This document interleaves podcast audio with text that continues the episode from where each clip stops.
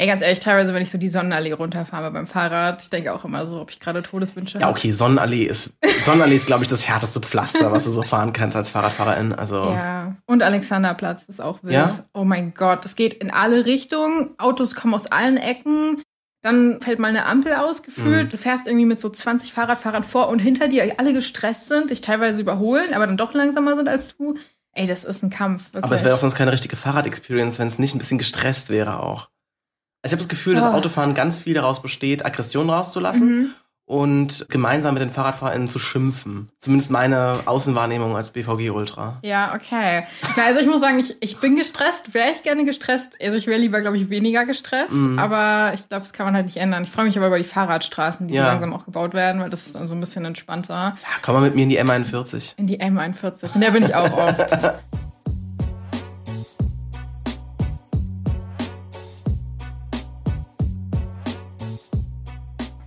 glaube, wir sind ein bisschen aufgewärmt. Ich würde jetzt auch sagen, lass in die Folge gehen. Ja, gerne. Und wenn ihr euch wundert, wen ich hier gerade dabei habe, ich freue mich richtig hart. Ich habe einen Special Gast dabei.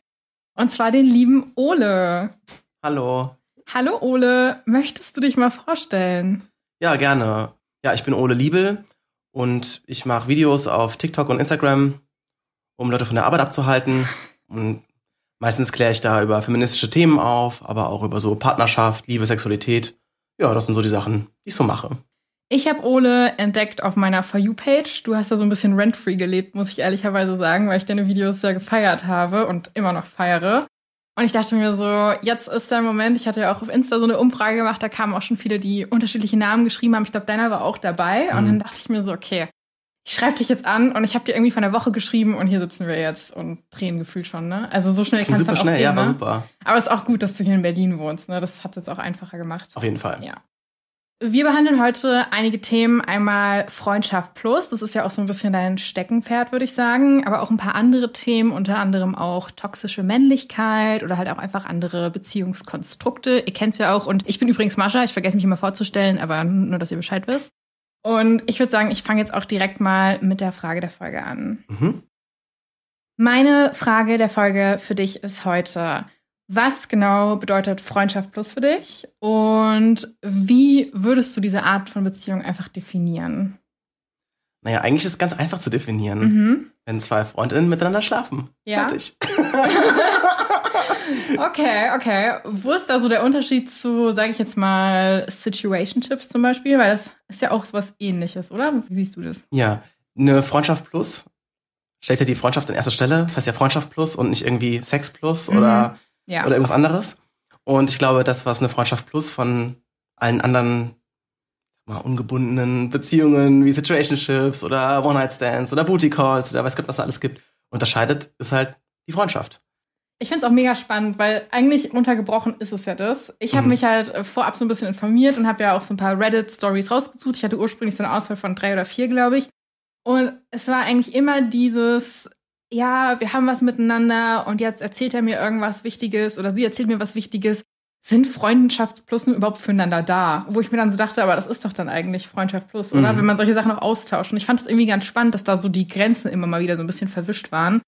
Ich glaube, vielleicht ist es dann auch gar nicht so einfach, wenn man drin steckt. Vielleicht muss man das auch klar definieren. Ja, ich glaube, es oft, das wird so als Label verwendet, um eine ungebundene Beziehung zu bezeichnen, ohne Erwartungen, ohne Verpflichtungen und so weiter. Und ich denke mir so, ey, was ist denn das für ein Bild von Freundschaft? Ich finde, Freundschaft sind sehr verbindliche Beziehungen, in denen natürlich Erwartungen existieren und manchmal auch Verpflichtungen. Also Voll, ne? das gehört, finde ich, dazu. Voll. Und weil wir ja auch das Thema Freundschaft Plus haben, Mhm. ist auch die erste Story heute ein F Plus Thema. Bist du schon gespannt? Ich bin gespannt. Sehr gut, dann legen wir los, würde ich sagen.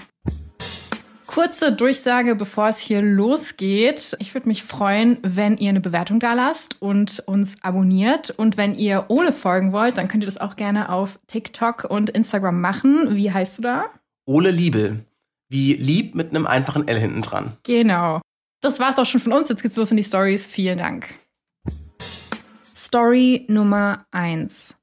Titel Ist es eine gute Idee, nach der Trennung eine Freundschaft plus mit meinem Ex-Partner anzufangen? 24 weiblich und 27 männlich. Ich habe vor kurzem die Beziehung zu einem Mann beendet, den ich drei Monate lang gesehen habe. Wir hatten uns nach einem Monat entschieden, exklusiv zu sein. Und anfangs lief alles gut.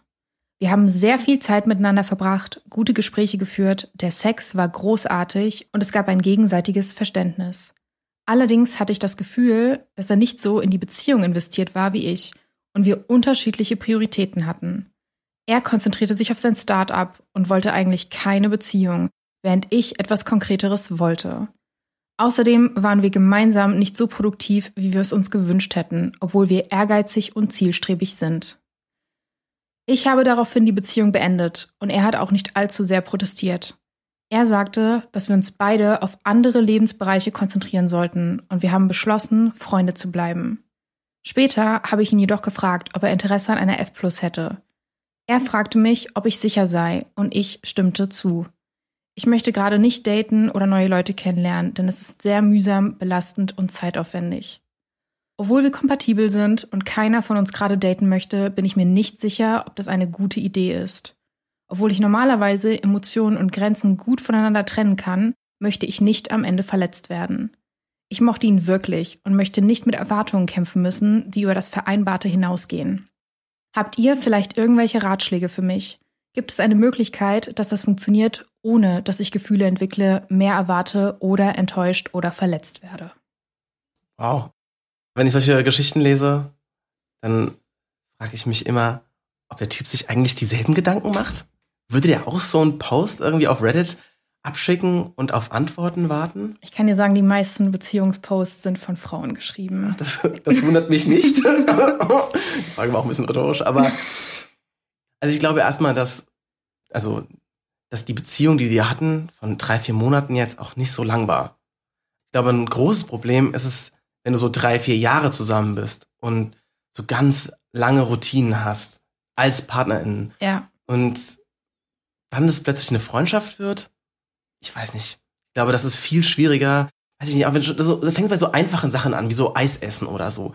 Wenn ich mit meiner Partnerin irgendwie Eis essen gehe, dann ist das was, was wir zusammen als Paar tun. Und eine gemeinschaftliche, partnerschaftliche Sache. Und plötzlich ist es einfach nur noch so ein Friends-Ding. Man trifft sich halt und isst ein Eis und dann war auch wieder gut. Weiß nicht, ob das komische Sachen im Kopf macht, aber nach drei, vier Monaten, Güte. Ja. Da ist der Fling dann so ein bisschen rum und die Schmetterlinge sind verflogen. Und ich glaube, dann ist es okay, wenn man auch sagt, lass uns eine Freundschaft haben. Die hatten ja auch eine kurze Pause, wie sie geschrieben hatte. Und sie ist dann auch auf ihn zugegangen. Ja, ich weiß nicht, ich bin, glaube ich, ein bisschen skeptisch, weil ich so mhm. das Gefühl habe, also du hast es ja gerade gesagt, Freundschaft plus ist eine Freundschaft, wo Freunde oder Freundinnen miteinander Sex haben. Und vielleicht ist es einfach das, was ich rauslese, auch aus meinen vorherigen Erfahrungen, aber es klingt für mich, danach, sie erwähnt ja schon vorab so, hey, ich habe das Gefühl, ich habe mehr in diese Beziehung investiert, von vornherein. Er hat jetzt auch nicht groß protestiert, als ich es beendet habe.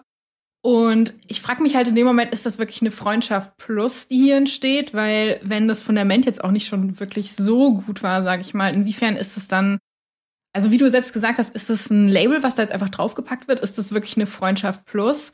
Weil, also bei mir gehen so ein bisschen die Alarmglocken an im Sinne von, uh, da wird am Ende jemand verletzt. So, ich weiß nicht, hast du das auch so ein bisschen so wahrgenommen oder? Kann ich voll verstehen, aber wenn ich jetzt so ein bisschen die Gegenseite einnehme, ja.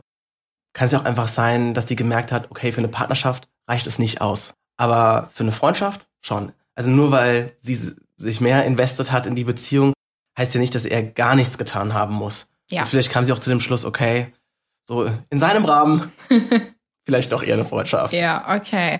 Sie fragt ja auch so nach Ratschlägen. Hast du da Ratschläge für sie, wie sie das Ganze angehen kann? Sie sagt ja, dass die Emotionen und Grenzen, dass sie das ganz gut setzen kann und da auch irgendwie eine Sicherheit möchte und sich einfach nicht sicher ist, ob nicht doch irgendwelche Erwartungen entstehen.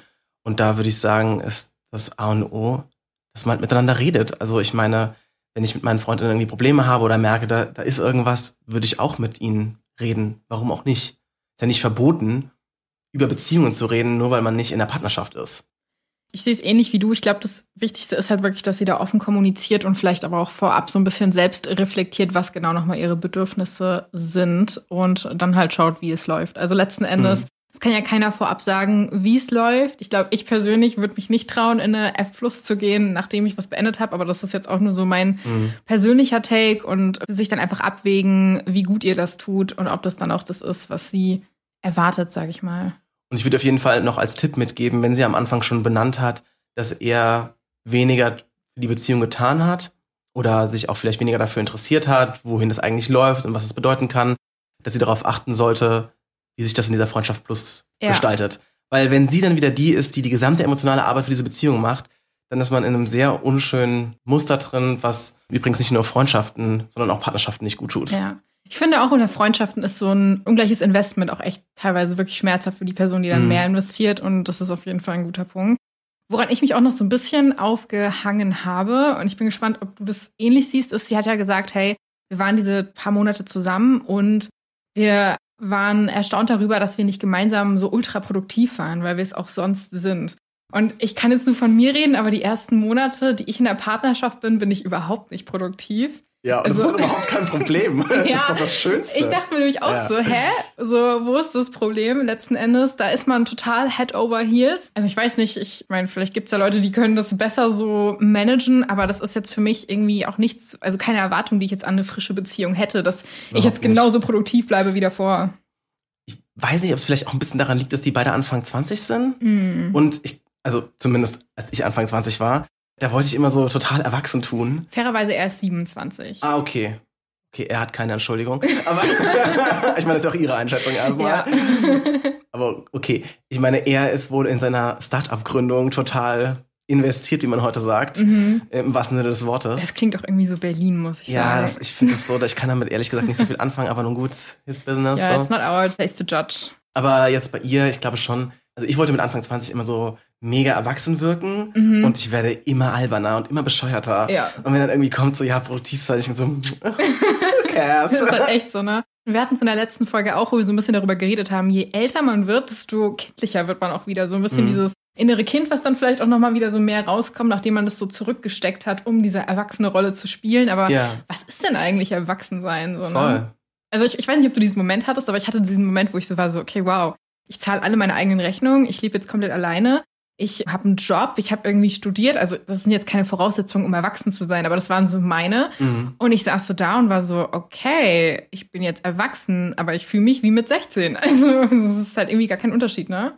Ich glaube, meine Definition von einem würdevollen Altern ist, eigentlich immer altersloser zu werden. Ich meine, ich habe ja alle Alter durchlebt. Ich war mal 16 und ich war auch mal 21 und ich war auch mal 27 und ja. ich kann das alles immer noch sein und mich da erinnern und das auch nochmal in bestimmten Situationen voll rauslassen. Das ist auch das Schöne, glaube ich, mhm. dass man halt einfach so ein bisschen die Leichtigkeit auch nicht verliert, ne? Und ich meine, also, wenn man mal ehrlich ist, was Leute in Partnerschaften abziehen, an so, äh, oh, ja, so Babygeräusche, ja. sich Kosenamen geben. Ja.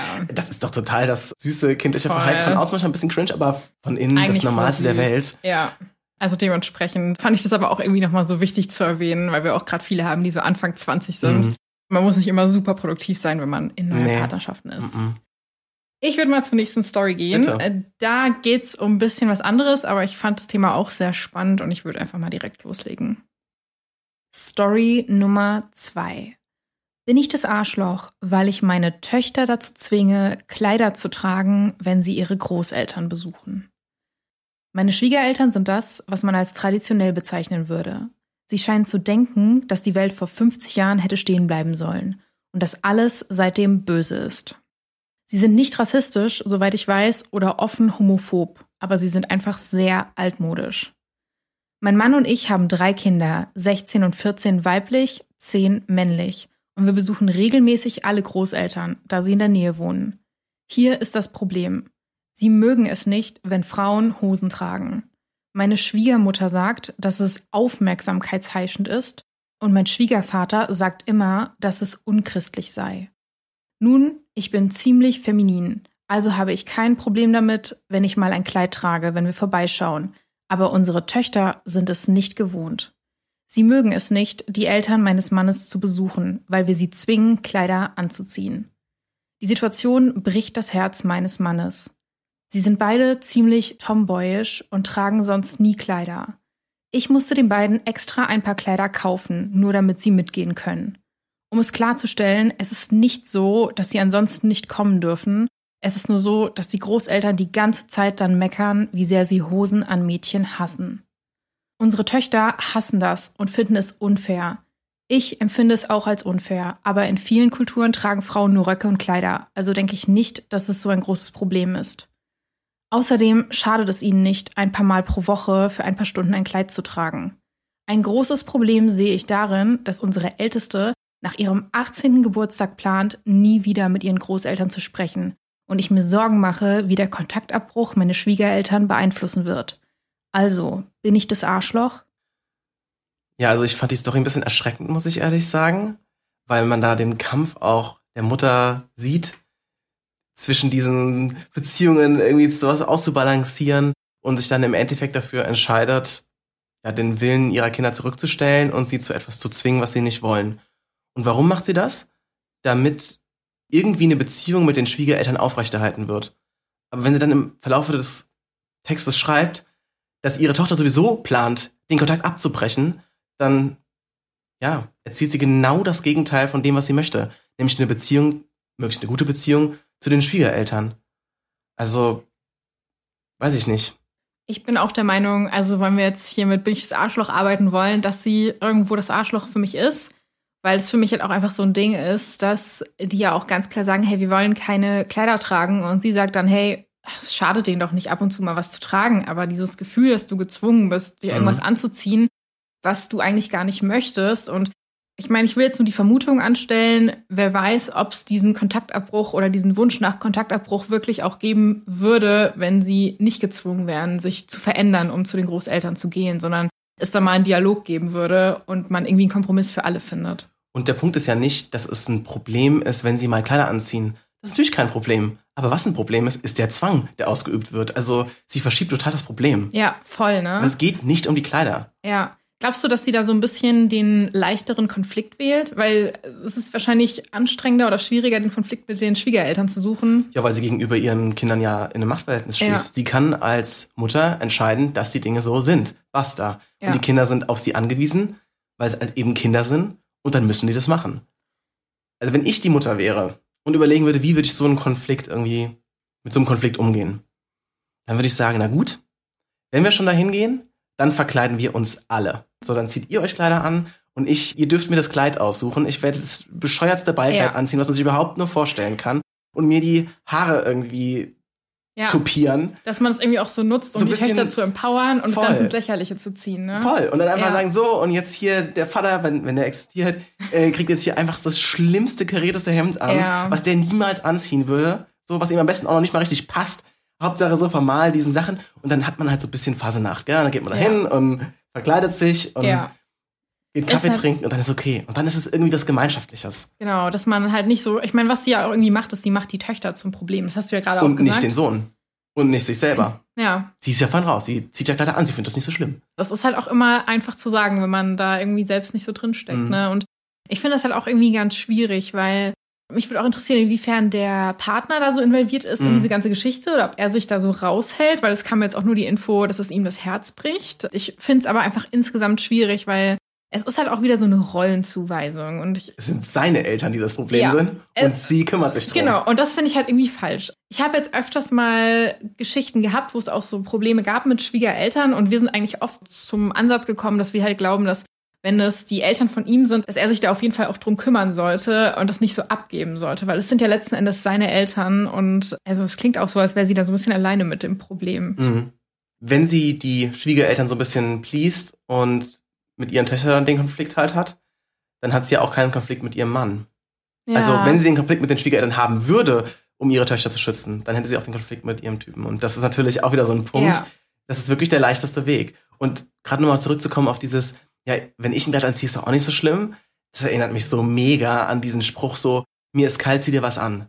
Ah, weißt du? Ja, so, deine voll. Bedürfnisse sind nicht die Bedürfnisse deiner Kinder, deine Grenzen sind nicht die Grenzen deiner Kinder. Und ich finde, es ist auch nochmal was anderes. Sie sagt ja auch hier, dass die Großeltern in der Nähe wohnen. Das heißt, es ist nicht mal so ein Ding, dass die Großeltern irgendwie, keine Ahnung, einmal im Jahr besucht werden, sondern dass es halt wirklich was Regelmäßiges ist. Und dann finde ich es halt umso schlimmer, wenn ich mir jetzt vorstelle, dass ich jede Woche oder alle zwei Wochen mir dieses Kleid anziehen muss, was meine Eltern mir extra gekauft haben. Gerade in der Zeit, ich meine, wie alt sind die? Ich hatte nochmal nachgeschaut. 10 und 12, nee, 12 und 16 und 14. Ah, Ey, ich erinnere mich noch an mich mit 16 oder 14. Ich wollte wirklich zeigen, wer ich bin. Ich wollte selbstbestimmt Mhm. sein. Und wenn mir in dem Alter jemand sagt, du musst hier ein Kleid anziehen, obwohl Geht ich. gar nicht. Ja, ne? Das ist wirklich so, es wäre so ein Stress für mich. Ich hätte auch das Gefühl, ich würde mich da selbst irgendwie verraten. Und es tut mir dann auch einfach wahnsinnig leid für die Töchter. Ja, und sie muss ja auch aufpassen, was das mit ihrer Beziehung zu den Töchtern macht. Voll. Weil in so einer Phase kannst du auch richtig radikal sein. ja. Also, Auf jeden Fall. Und ich habe auch einen Top-Kommentar vorbereitet. Mhm. Den würde ich hier mal kurz einfließen lassen. Und ich glaube, der bestätigt auch so ein bisschen, was wir gesagt haben. Aber wir hören mal rein. Top-Kommentar. Du bist das Arschloch. Ich weiß, es scheint einfacher zu sein, sie dazu zu bringen, ein Kleid zu tragen. Aber damit sendest du ihnen die Botschaft, dass ihre Gefühle und ihr Wohlbefinden nicht so wichtig sind wie das anderer Menschen. Ihre Großeltern sollten sie lieben, wie sie sind und nicht davon abhängig machen, ob sie das tragen, was für sie eine angemessene Kleidung ist. Es ist nicht mehr 1950. Die Großeltern müssen akzeptieren, dass sich die Dinge geändert haben und du solltest deine Kinder dabei unterstützen. Und das ist auch ein guter Punkt, ne? Wir hatten jetzt noch gar nicht so viel über die Großeltern gesprochen, Mhm. aber ich finde das auch problematisch, muss ich sagen. Ich weiß, dass es viele ältere Menschen gibt, die einfach, also andere Generationen, andere Ansichten, sage ich mal, aber muss man das dann wirklich so auch durchsetzen bei den Jüngeren? Ich finde das ein bisschen schwierig. also ich kann ein bisschen vielleicht aus meiner eigenen Geschichte da erzählen. Also meine Großmutter, Jahrgang 1927, ist halt schon in einer anderen Welt, sag ich mal, Ja, groß geworden. Fall. Also als der Zweite Weltkrieg zu Ende war, war sie gerade volljährig so. Es ist halt wirklich ihre gesamte Kindheit und Jugend in Nazi-Deutschland und dann natürlich in den super konservativen 50ern ihre 20er verbracht. Also, ja, einfach eine etwas andere Nummer. Und dann hatte ich mit 17 meinen ersten Freund und sie war natürlich nicht begeistert, weil, naja, Ja, ist halt eine andere gehört Generation. Sich nicht. gehört sich nicht und so Ja. weiter. Und dann hat sie meinen Vater so gefragt, so, ja, kann man denn da nichts machen? Oh, wow. Okay. Und mein Vater war so, was soll man denn machen? Also völlig, also gespielt naiv, so ist doch alles voll okay. Und sie hat gleich gemerkt, da ist nichts zu holen für sie. Und sie hat auch keine Verbündeten, wo man sich jetzt irgendwie gemeinsam darüber auslassen kann und niemand reagiert darauf. Sondern das gesamte Umfeld sagt, ist doch alles okay. Dann ist er halt schwul. Ist doch alles gut. Und das hat sie natürlich so dann erstmal mulmig hingenommen. Aber ich bin ja trotzdem ihr Enkel und als solchen liebt sie mich auch. Und dann war, das weiß ich noch ganz genau, ihr 85. Geburtstag. Und mein damaliger Freund ist halt klassischer Sänger. Und dann hat er auf ihrem Geburtstag mit seiner voll ausgebildeten Stimme Dein ist mein ganzes Herz gesungen. Und meine Oma war hin und weg. Die hat geheult so Oh. vor Freude. So dann einen Tag später, dann war man noch kurz zu Besuch und dann hatte sie extra eine Flasche Sekt auch gekauft, um ihm die als Dank zu schenken Ach, für dieses wundervolle Ständchen. Es brauchte einfach nur ein paar Begegnungen, um zu checken, hey, es ist überhaupt nicht schlimm, ich bin immer noch der gleiche, mein Ex ist ein lieber Kerl. Ja. So, wo ist das Problem? Voll. Ja, voll schön. Und ich glaube, das ist auch so ein bisschen das, was sich die Kinder wahrscheinlich in der Konstellation auch wünschen, dass die Mhm. Eltern so solidarisch mit ihnen sind und ihm gar nicht so einen Space geben, sage ich mal, dafür, dass es da diesen Druck gibt. Aber auch voll cool, dass es bei dir da so gut gelaufen ist. Also erstmal danke, dass du das geteilt hast. Und ich würde mal in die nächste Story gehen. Story Nummer drei. Bin ich das Arschloch, weil ich den Zugang meines Schwagers zu meiner ungeborenen Tochter aufgrund seiner Dating-Entscheidung einschränken möchte?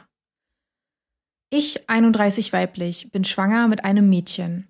Mein Ehemann, 33, hat einen jüngeren Bruder, zu dem er eine enge Beziehung hat. Vor kurzem habe ich meinem Ehemann jedoch gesagt, dass ich mich nicht wohl dabei fühle, wenn sein Bruder nach der Geburt viel Zeit mit meiner Tochter verbringt. Es liegt nicht am Schwager selbst, denn er ist an sich in Ordnung. Das Problem sind seine Lebensentscheidungen. Er ist nicht verheiratet, hat keine Absicht zu heiraten oder Kinder zu haben und er datet nur aus sexuellem Motiv. Er hat mehrere Frauen und das Einzige, was er mit ihnen gemeinsam hat, ist, dass sie genauso gut aussehen wie er. Er ist hochintelligent, aber hat kein Interesse an bedeutungsvollen Beziehungen. Vor ein paar Jahren habe ich mit ihm über seine Entscheidungen gesprochen und nachdem er mich beschuldigt hat, Moralapostel zu spielen, behauptet er immer Verhütungsmittel zu verwenden und die Frauen niemals anzulügen. Dem widerspreche ich jedoch entschieden, da ich mir nicht vorstellen kann, dass eine Frau mit tickender biologischer Uhr freiwillig in einer Beziehung ist, von der sie weiß, dass sie keine Zukunft hat. Mal ganz zu schweigen davon, dass keine Frau mit jemandem zusammen sein möchte, der sich in einem Jahr nicht mehr an den Namen erinnert. Ich habe meinen Ehemann auf das Thema angesprochen, aber er hat mich als Arschloch bezeichnet und gesagt, dass es lächerlich sei, die Bindung unserer Tochter zu ihrem Onkel einzuschränken, nur weil ich nicht mit seinen völlig legalen Dating-Entscheidungen einverstanden bin. Bin ich das Arschloch? Edit, ich hätte wahrscheinlich noch erwähnen sollen, dass er normalerweise auf Dating-Apps wie Tinder unterwegs ist. Das macht die Situation noch schlimmer, da die Frauen, mit denen er sich trifft, tendenziell von einer ganz bestimmten Sorte sind. Wow. Mhm. Ich würde sagen, mit der Einschätzung des Bruders, dass sie ein ganz schönes Moralapostel ist, würde ich mitgehen. Ziemlich krass, ne? Ich habe die Story auch gelesen und ich war so, oh mein Gott. Da Also, kommt so viel zusammen. es ist echt so, ne? Also ich, ich meine, ich also, fang du an. Ich bin gerade total. Ja, ich weiß auch nicht. Also ich meine, erstmal hast du ein offensichtliches Slut-Shaming. So. Mega. Die Frauen von einer ganz bestimmten Sorte. Sorry. Also sowohl gegen ihn als Ja. Mann, als auch gegen die anderen Frauen, Ja, die sowas voll. einlassen. Erst nimmt sie die Frauen in Schutz und sagt, ja, mit einer tickenden biologischen Uhr, was ich auch für ein ganz fragwürdiges Bild halte, das weirde. Hintergründe hat, aber anderes Thema. Also erst nimmt sie die in Schutz und dann im, was schon äh, ja, super bevormundend ist. Und dann im nächsten Satz sagt sie noch, oder in diesem Edit, so, ja, ist auf Tinder, das sind Frauen einer ganz bestimmten Sorte, wo sie auch noch Slutshaming für die Frauen betreibt. ja, voll. Irgendwie so alle Seiten gleichzeitig. So wie du es machst, machst du es verkehrt. ja. So. Und dann natürlich noch, was zur Hölle hat das mit ihrer Tochter zu tun? Das ist halt ein Baby. Ich meine, was will der denn machen mit dem Kind? Es halten, eine Rassel spielen, sagen, dups, dups, dups. Was, was hat das mit seinen Lebensentscheidungen zu tun? Als wären die so eine Krankheit, die übertragbar wäre. Also Ja, bloß nicht in die genau. Nähe kommen. Aber das ist ja ein altes Bild. Dass irgendwie die Hure und die Heilige. Total. Und ich sehe es auch wie du. Ich habe tatsächlich als erstes nur das Slutshaming gegenüber den Frauen wahrgenommen, aber du hast schon recht. Er wird ja auch hier geslutshamed, auf jeden Mhm. Fall. Und ich finde es halt auch so. Also es ist halt einmal so dieses, und ich kann es wirklich nicht mehr hören, dieses Frauen wollen immer nur Ehemänner und Kinder und so weiter und so fort. Also wir leben im Jahr 2023 und da sollte es auch möglich sein, dass wir irgendwie selbst entscheiden, was wir für Konzepte leben wollen. Und was ich auch irgendwie so sagen muss, ist, ich frage mich so ein bisschen, ob sie so hart wäre, wenn sie einen Jungen kriegen würde. Ich weiß nicht, das hat so ein bisschen bei mir. Sehe ich ganz genauso. Mir fehlt irgendwie nur noch Boys will be Boys und Männer wollen sich halt austoben. Mhm. Und also es geht irgendwie alles so ein bisschen in diese Sparte, habe ich das Gefühl. Ja, ihm werden so dämonische Fähigkeiten zugeschrieben, wie als ob er so ein teuflischer Verführer wäre. Ja. der jetzt ihre Tochter, das reine äh, Kind mit der zarten Seele auf den falschen Weg bringt. Total, ne? Das total abstrus ist. Und ich finde halt auch dieses Ding, sie hat ja gesagt, er hat keine bedeutungsvollen Beziehungen. So absurd. Ich finde, sie spricht ihm da so viel ab. Sie sagt ja auch so, hey, naja, weil die halt keine Zukunft haben. Mhm. Aber nur weil du keine Kinder kriegst und nicht heiraten willst, heißt es ja nicht, dass du keine Zukunft hast. Ja, vor allem, was gibt's denn noch an bedeutungsvollen Beziehungen neben der ehelichen Verbindung? Wie wär's denn mal mit Freundschaften? Ja. Also, Ist halt echt so, ne? Also es ist so abwertend in dem Moment. Und irgendwo kann ich bei solchen Postings auch nicht umherkommen, dass mir dann Frauen, die sowas schreiben, so ein bisschen leid tun, weil ich da einfach so viel internalisierte Misogonie einfach auch höre. Und absolut. Ich dann das Gefühl habe, man muss da auch aufklären. Es ist halt aber auch einfach schwierig, sowas zu lesen und zu wissen, wie sehr das diese Familie wahrscheinlich dann auch affektet, weil er weiß jetzt davon, dass sie das nicht möchte. Das ist ein Riesenkonflikt Mhm. und das wird sich wahrscheinlich auch immer weiter steigern, kann ich mir vorstellen. Und ist halt schwierig, ne? Und ich meine, natürlich kann ich verstehen, dass es diese Typen gibt, die sich einfach wirklich rumvögeln, die, ja, muss man sagen, emotionalen Missbrauch betreiben. Ja, überhaupt nicht sagen, irgendwas Phase ist und plötzlich verschwinden und viele Hoffnungen machen, aber eigentlich nur gebrochene Herzen zurücklassen, sehe ich. Aber wenn sie in einem Gespräch mit ihm ist und er ihr sagt, er verhütet immer, er kommuniziert ganz klar, was er möchte und was er nicht möchte, dann denke ich mir so, ja, das ist doch voll alles richtig Legitim. gemacht, ja. Sich auch so. Er sagt ja selbst, er leitet da niemanden irgendwie an oder Mhm. lügt. Das ist alles offen, also Stichwort offene Kommunikation auch in dem Punkt. Das heißt, Frauen, die sich auf ihn einlassen, sind, würde ich auch sagen, mündig genug, um Mhm. sich da auf ihn einzulassen. Und das so abzuwerten, finde ich einfach krass. Und ich habe dazu auch einen Top-Kommentar vorbereitet. Mhm. Der Top-Kommentar lautet: äh, Du bist das Arschloch, wir haben das Jahr 2023. Es ist in Ordnung, wenn Frauen Sex wollen, ohne dass es darum geht, einen Ehemann zu finden. Solange er ehrlich ist und auf Verhütung achtet, verstehe ich einfach nicht, wo das Problem liegt. Das Was ist dem fasst de facto es zusammen? zusammen, ja. Und ich finde es auch wirklich schwierig. Ich finde, sie hat da auch nichts zu judgen. Und klar, das Kindeswohl ist immer im Vordergrund, aber ich sehe es, also es ist jetzt nicht so, als wäre. Gott, wenn das so eine über-overprotective Mutter wird, wo man echt denkt, so um Gottes Willen, sie äh, bevormundet oder Mhm. andersrum entmündigt ja alle um sie herum. Also ihren Mann, äh, ihren Bruder, alle Frauen, mit denen er zu tun hat, alle Beziehungen, zu denen er irgendwie tieferen Kontakt hat, also alle Freundschaften von ihm, seine Lebensentscheidungen, wird alles so ausgeblendet, alles nur zum Wohle des Kindes. Aber eigentlich wird das Kind ferngehalten von allem, was ein Leben auch ausmacht. Total. Und das Gottes ist halt Willen. ein riesen Nachteil dann für Mhm. das Kind, ne? Es gibt mir aber auch so leichte Vibes. Kennst du diese TikToks von Frauen im Gym oder grundsätzlich, die dann so sagen, hey, da kommt eine Frau zu mir rüber und sagt, ich soll was anziehen, weil es ist too revealing und es lenkt meinen Ehemann ab. Solche Vibes habe ich auch gerade. Herr wessen Ehemann? Also von der Genau, Frau, die also- dann kommt, oder wie? Genau, das, also ich weiß nicht, ob du diese TikTok kennst, die wurden bei mir ganz oft Nee. reingespielt. Okay, also andere TikTok-Bubble. Ja, ja. Ähm, ganz oft junge Frauen, die im Fitnessstudio sind oder irgendwie essen sind Mhm. und dann kommt eine Frau mittleren Alters und sagt so, zieh dir bitte was an, du lenkst meinen Ehemann oder meinen Freund ab. Das ist unappropriate. Und dass es dann auch wieder so gejudged wird. Und irgendwie gibt mir das gerade auch so ein bisschen diese Vibes, muss ich sagen. Voll. Also die Typen machen was, was nicht appropriate ist und dann wird die unbeteiligte Dritte Ja. dafür geschämt. Super. Das ist echt krass, ne? Aber das, das habe ich auch gerade so ein bisschen gefühlt. Aber Mhm. ja, ich hoffe wirklich, dass sie das irgendwie regeln konnten. Und die Kommentare waren auch sehr eindeutig Mhm. im Sinne von, ähm, würdest du bitte aufhören zu slutshamen? Danke. Ja. Und ich hoffe einfach, dass sie sich das ein bisschen zu Herzen genommen hat und ähm, ja, da nicht diese Bindung verwehrt auch. mhm. Krasses Thema auf jeden Fall. Ich würde aber jetzt auch schon zur nächsten Story gehen. Auf geht's. Story Nummer 4.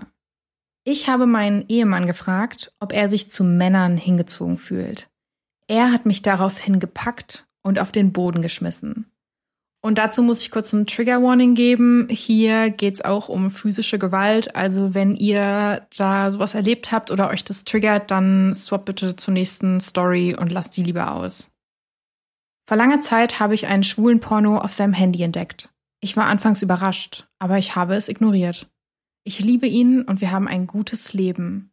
Es spielte für mich nie eine Rolle, ob er bisexuell oder nur neugierig ist. Nun beschäftigt es mich jedoch wegen eines Kommentars, den er gestern gegenüber unserem achtjährigen Sohn geäußert hat. Unser Sohn erzählte ihm, dass sein Schulfreund ihm gesagt hat, dass er schwul ist. Unser Sohn war neugierig. Mein Mann sagte zu ihm, es ist besser, wenn du nicht mehr mit ihm spielst, er scheint verwirrt zu sein und ich möchte nicht, dass du da mitmachst. Hast du das verstanden? Seine Reaktion auf unseren Sohn hat mich belastet und heute Abend habe ich meinen Mann gefragt, ob er sich zu Männern hingezogen fühlt. Er war schockiert und ich sagte ihm, dass ich gewisse Dinge auf seinem Handy gesehen habe. Ich sagte auch noch, ich liebe dich und ich möchte es nur wissen. Was als nächstes passierte, ging so schnell, dass ich es kaum realisieren konnte. Er packte mich und drückte mich auf den Rücken. Er sagte, ich dürfte nie wieder sowas sagen. Er ließ mich erst los, als ich anfing zu weinen, und kurze Zeit später wollte er unbedingt mit mir schlafen. Das war alles so verwirrend, er ist noch nie so mit mir umgegangen, ich habe keine Ahnung, was ich fühlen oder denken soll. Puh, ist ein Brett, ne? Mhm. Aber so traurig das klingt, mich wundert es nicht. Weil unter Schwulen gibt es genauso, wie es bei Frauen eine internalisierte Frauenfeindlichkeit gibt, auch eine internalisierte Homophobie. Dass manche Männer sich so sehr für ihre eigenen homosexuellen Begehren hassen und verachten, dass sie nicht anders können, als diesen Teil ihrer Persönlichkeit von sich selber abzuspalten und den absolut zu verneinen. Und wenn sie damit konfrontiert werden, dann geht das so gegen ihr eigenes Selbstbild, dass es sie wirklich zerreißt. Dann können sie nicht anders reagieren als mit Gewalt.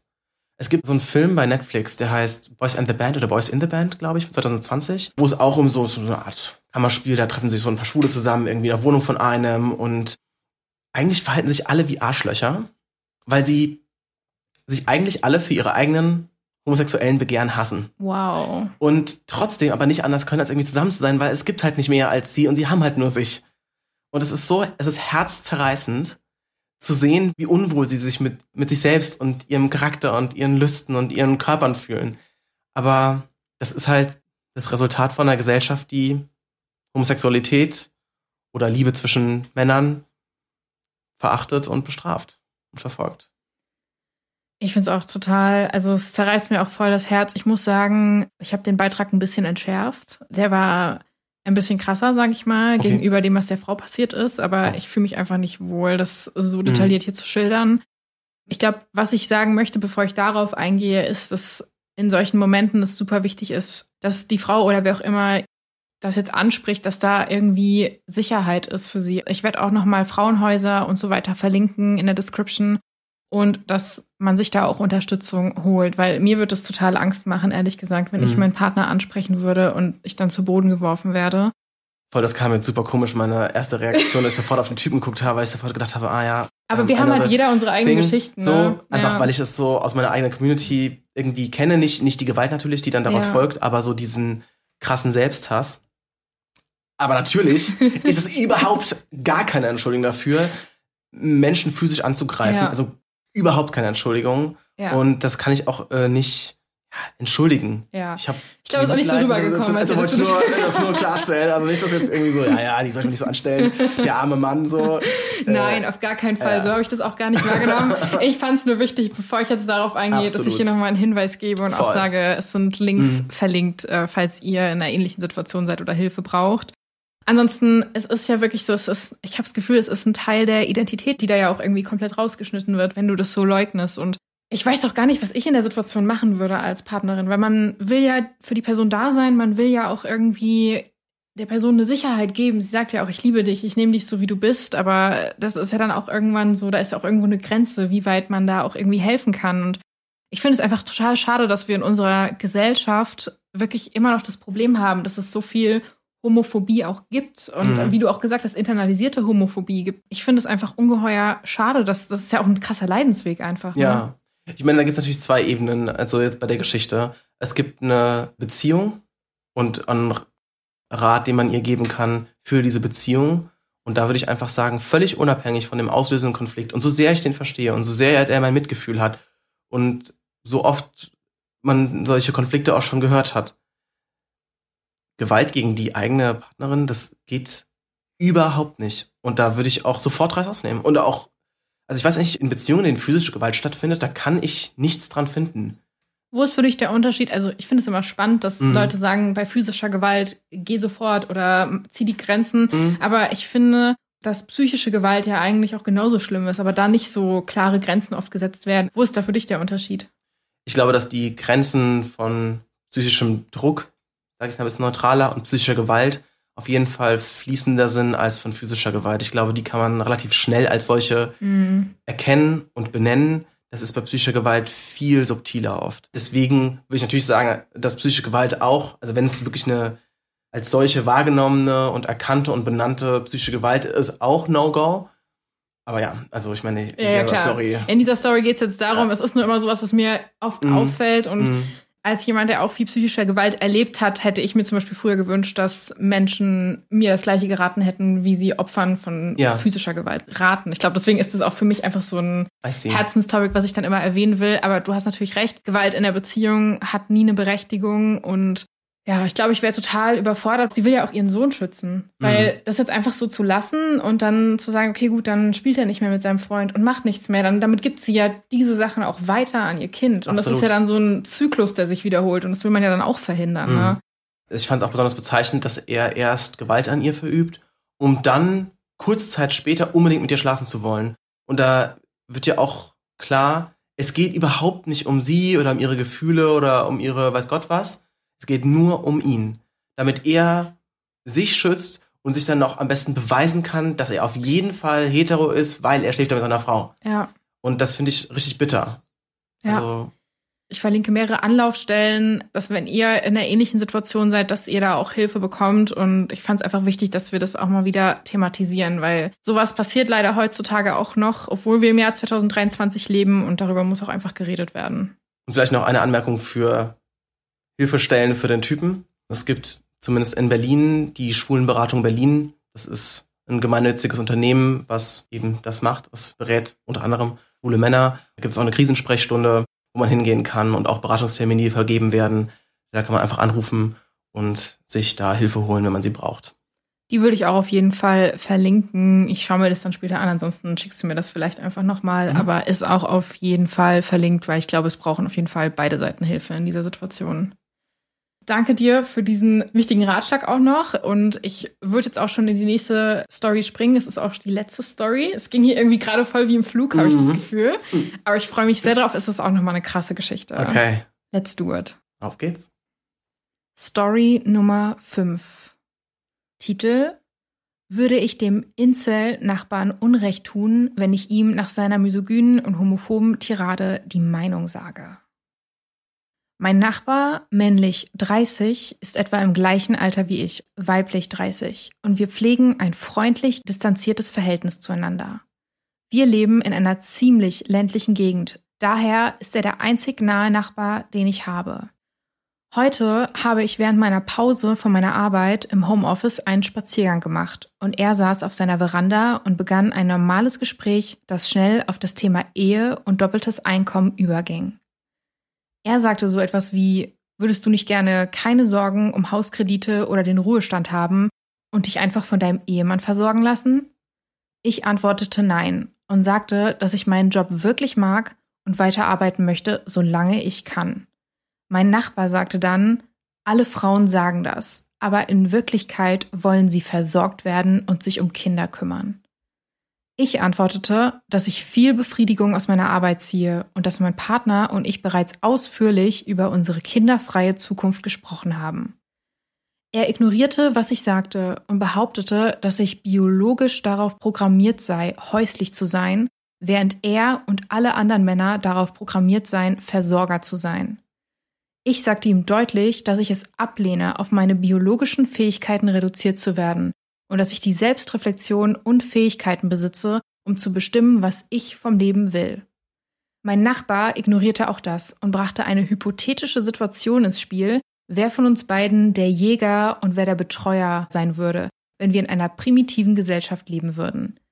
Er wurde immer aufgebrachter, als ich sagte, dass ich unabhängig von meinen körperlichen Fähigkeiten oder Einschränkungen die Möglichkeit haben möchte, meinen Beruf selbst zu wählen. Dieses Gespräch, welches eine Tirade gegen seine Scheidung ohne Eigenverschulden beinhaltete und wie es besser wäre, wenn Frauen unglücklich in ihrer Ehe wären, als ihre Gelübde zu brechen, wie schwule und lesbische Paare gegen die Natur seien, dass Frauen alles Lügnerinnen seien, die etwas anderes sagen als das, was sie tun, wie er darüber verärgert sei, dass er ein wirklich netter Kerl ist, aber sich wie ein Arschloch verhalten muss, um die Aufmerksamkeit von Frauen zu bekommen, dass meine Beziehung zu meinem Partner darauf basiert, dass ich von ihm erwarte, für mich zu sorgen und viele abwertende Kommentare über liberale Frauen dauerte über eine Stunde und endete, als der Hausmeister dazu kam, um Arbeiten bei ihm zu erledigen.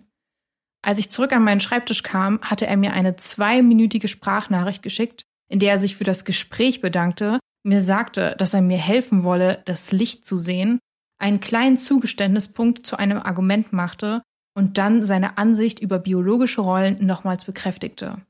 Ich fühlte mich so respektlos behandelt, als ob er seinen ganzen Ärger gegenüber Frauen an mir ausließ, mich zum Sprachrohr aller Frauen machte und er mir gegenüber so herablassend war, gegenüber meiner Beziehung, meiner Intelligenz, meinen Ambitionen und generell gegenüber allen Frauen. Ich wollte wirklich meine Meinung sagen, aber ich war besorgt, dass ich mich nicht richtig ausdrücke oder das Nebeneinanderleben danach unangenehm wird. Ich weiß, dass er das Thema beim nächsten Mal, wenn wir uns sehen, wieder ansprechen wird. Wäre es falsch von mir, ihm dann die Meinung zu geigen? Gott, ey, das waren so viele Punkte. Ich weiß gar nicht, wo wir anfangen wollen ich kann dazu auch gar nichts mehr sagen. Also, es ist so ein geschlossenes Weltbild. Ich glaube, da kann sie sich auf den Kopf stellen mit den Füßen wackeln und er würde nicht davon abrücken. Es handelt sich ja nicht immer um ein Gespräch, das war einfach ein Monolog. Ja. Einfach eine Stunde lang zulabern. Total. Vor allen Dingen auch so viele Punkte, ne? Also mhm. wirklich, das, ich habe es ja auch beim Vorlesen gemerkt. Ich war so, oh, da kommt noch ein Punkt, da genau. kommt noch ein Punkt, der mhm. so. Ich kann mir auch vorstellen, dass sie sich da total scheiße fühlt und ich. Hat diese eine Stunde ausgehalten. Voll. Ich habe gesagt, ach, ich muss aufs Klo. Tschüss. ich kenne das aber auch, mir ist das auch schon passiert, wenn ich in so Gespräche irgendwie reingerutscht bin, mhm. dass man da irgendwie so überflutet wird, dass man das irgendwie gar nicht rafft. Und dann hat man so Angst, irgendwie in dem Moment was dagegen zu sagen, wenn man mhm. sich so denkt, oh fuck, was ist, wenn das jetzt eskaliert? Oder dass man einfach irgendwie Angst hat, sich auszudrücken, weil man so nervös wird, weil also Oh, ne? Voll. Aber auch dieses so weggehen, ich meine, es ist ein bisschen wie so ein Autounfall, man kann auch nicht weggucken und da denkt man sich so, wow, was ist eigentlich bei dem Typen los? Und vor also ich hatte noch so eine perverse Neugier, ob wenn man die ganze Zeit beleidigt wird, zu wissen, was ist eigentlich der Punkt?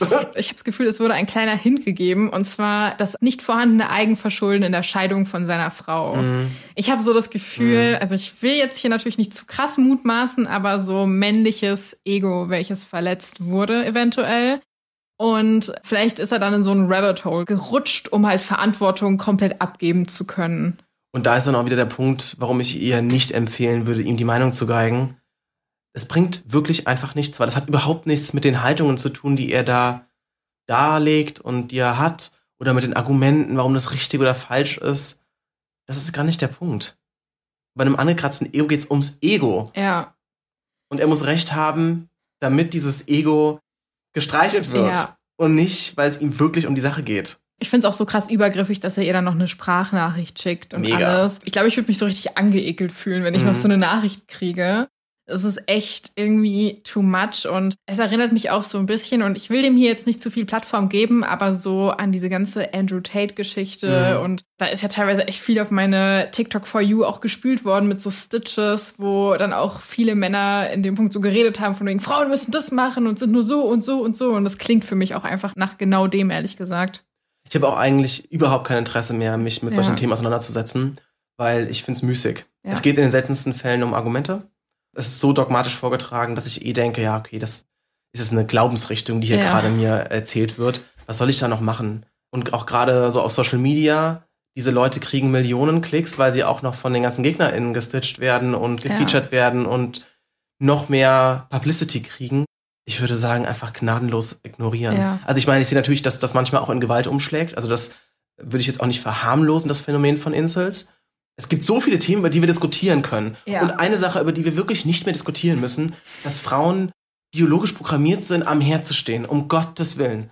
Ich glaube, ich verstehe voll, ja. was du meinst. Und ich habe auch gerade gesagt, ich will auch dem jetzt nicht zu viel ja, Raum einnehmen, deswegen, weil das ist Publicity. Ich glaube, als Frau habe ich oft dann das Gefühl, es ist noch nicht lange her, dass wir uns Frauenrechte erkämpft haben. Absolut. Und wenn dann ein paar Jahrzehnte später schon wieder sowas kommt, ich fühle mich da teilweise richtig krass bedroht einfach. Mhm. ich glaube, es hat nie aufgehört, ehrlich gesagt. Ja, nee, auf keinen Fall. Man versucht es zu ignorieren, aber mhm. es macht mir dann teilweise schon Angst, wenn ich sehe, dass es wirklich Menschen gibt, die so denken. Aber wie will man mit denen reden? Weil die erreicht ja eigentlich nichts. Es geht ja letzten Endes ums Ego und das ist ja. halt schwierig. Ich glaube, Meinung geigen würde ich auch nicht an ihrer Stelle. Ich glaube, ich würde gucken, dass ich Grenzen setze. Sie sagt ja auch, sie wohnt mit ihrem Partner zusammen. Ich glaube, ich würde meinem Partner oder meiner Partnerin dann auch sagen, hey, das ist vorgefallen, nur dass du es mhm. weißt, ich fühle mich hier vielleicht auch gerade nicht so ganz Voll. sicher.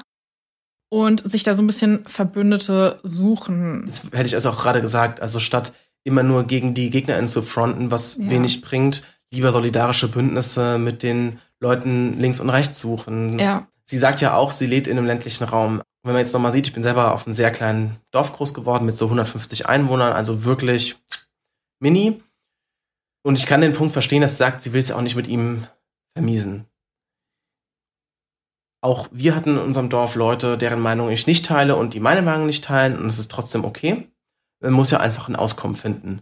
Und das geht, glaube ich, mit sehr klaren Grenzen auch sehr gut. Nachbarschaftliche Verhältnisse können sich auf ein sehr kleines Maß an Themen reduzieren und man macht bestimmte Dinge und sehr viele Dinge macht man nicht zusammen und das ist vollkommen okay. Ich würde an ihrer Stelle einfach ihm möglichst freundlich und neutral sagen, auch wenn das von ihr als Frau, die sie da auch die beleidigte und irgendwie runtergemachte ist, ihr trotzdem irgendwie empfehlen, schluck's irgendwie runter und sag, hey, das sind Themen, die sollten wir nicht mehr besprechen, aber ja. alles andere ist gut.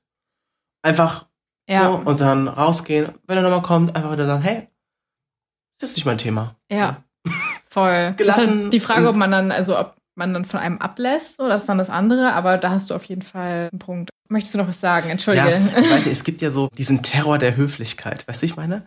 Wenn du so ganz distanziert und höflich bist, ah, ja. ist ja so eine starke soziale Norm, diese Höflichkeit, dass dann Leute auch darauf auch so reagieren. Und, verfällt und ja, so, ne? Also ich meine, nachbarschaftliche Verhältnisse wird mir jetzt nicht ins Sie zurückfallen, aber so eigentlich so eine Stufe vom Sie. Ja, ja. Wenn man dann so auftritt, dann, weiß ich nicht, Menschen brechen da selten raus, weil das so lange eingelernt ist, wie das halt funktioniert, Ja. dass man da ganz viel erreichen kann. Also Auf jeden Fall. ausgesuchte Ja. Höflichkeit. Ich glaube auch, äh, so Kill them with kindness mäßig Ja, ein bisschen. Und ich habe auch einen Top-Kommentar zu der Story vorbereitet, äh, der eigentlich schon ein bisschen das sagt, was du auch gesagt Mhm. hast. Ich würde ihn jetzt aber der Vollständigkeit halber mal vorlesen. Nicht das Arschloch. Es ist besser, Nachbarschaftsbeziehungen aufrechtzuerhalten. Aber solche Menschen nennt man Incel.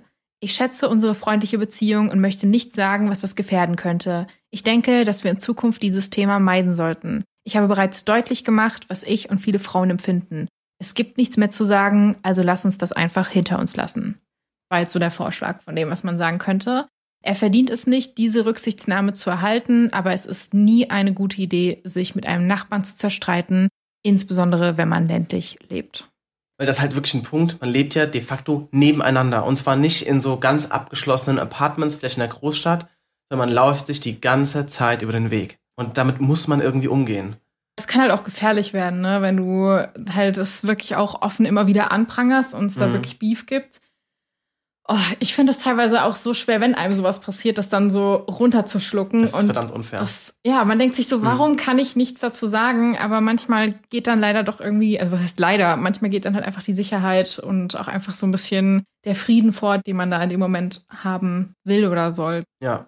Dementsprechend sind wir schon am Ende der Folge angelangt. Ich freue mich mega. Das ist voll gut gelaufen. Ich freue mich auch voll, dass du hier mein Gast bist. Ja, Und ich, ich muss ja ehrlicherweise dazu sagen, das war das erste Mal, dass ich in einem Podcast eingeladen war. Also war auch für mich Premiere. voll die Ehre. Dankeschön, ich Und danken. ich freue mich mega drauf, was meine lieben HörerInnen dazu sagen werden. Schreibt mir auf jeden Fall, wie ihr die Folge fandet, ob ihr Spaß daran hattet, auch Ole zuzuhören. Und vielleicht kommt er ja dann mal wieder irgendwann im Podcast vorbei, wenn er Lust Ja, hat. würde ich mich freuen. Yes, ansonsten euch noch eine schöne Woche, dir auch eine schöne Woche Dankeschön. und danke, dass du hier warst. Macht's gut. Tschüss.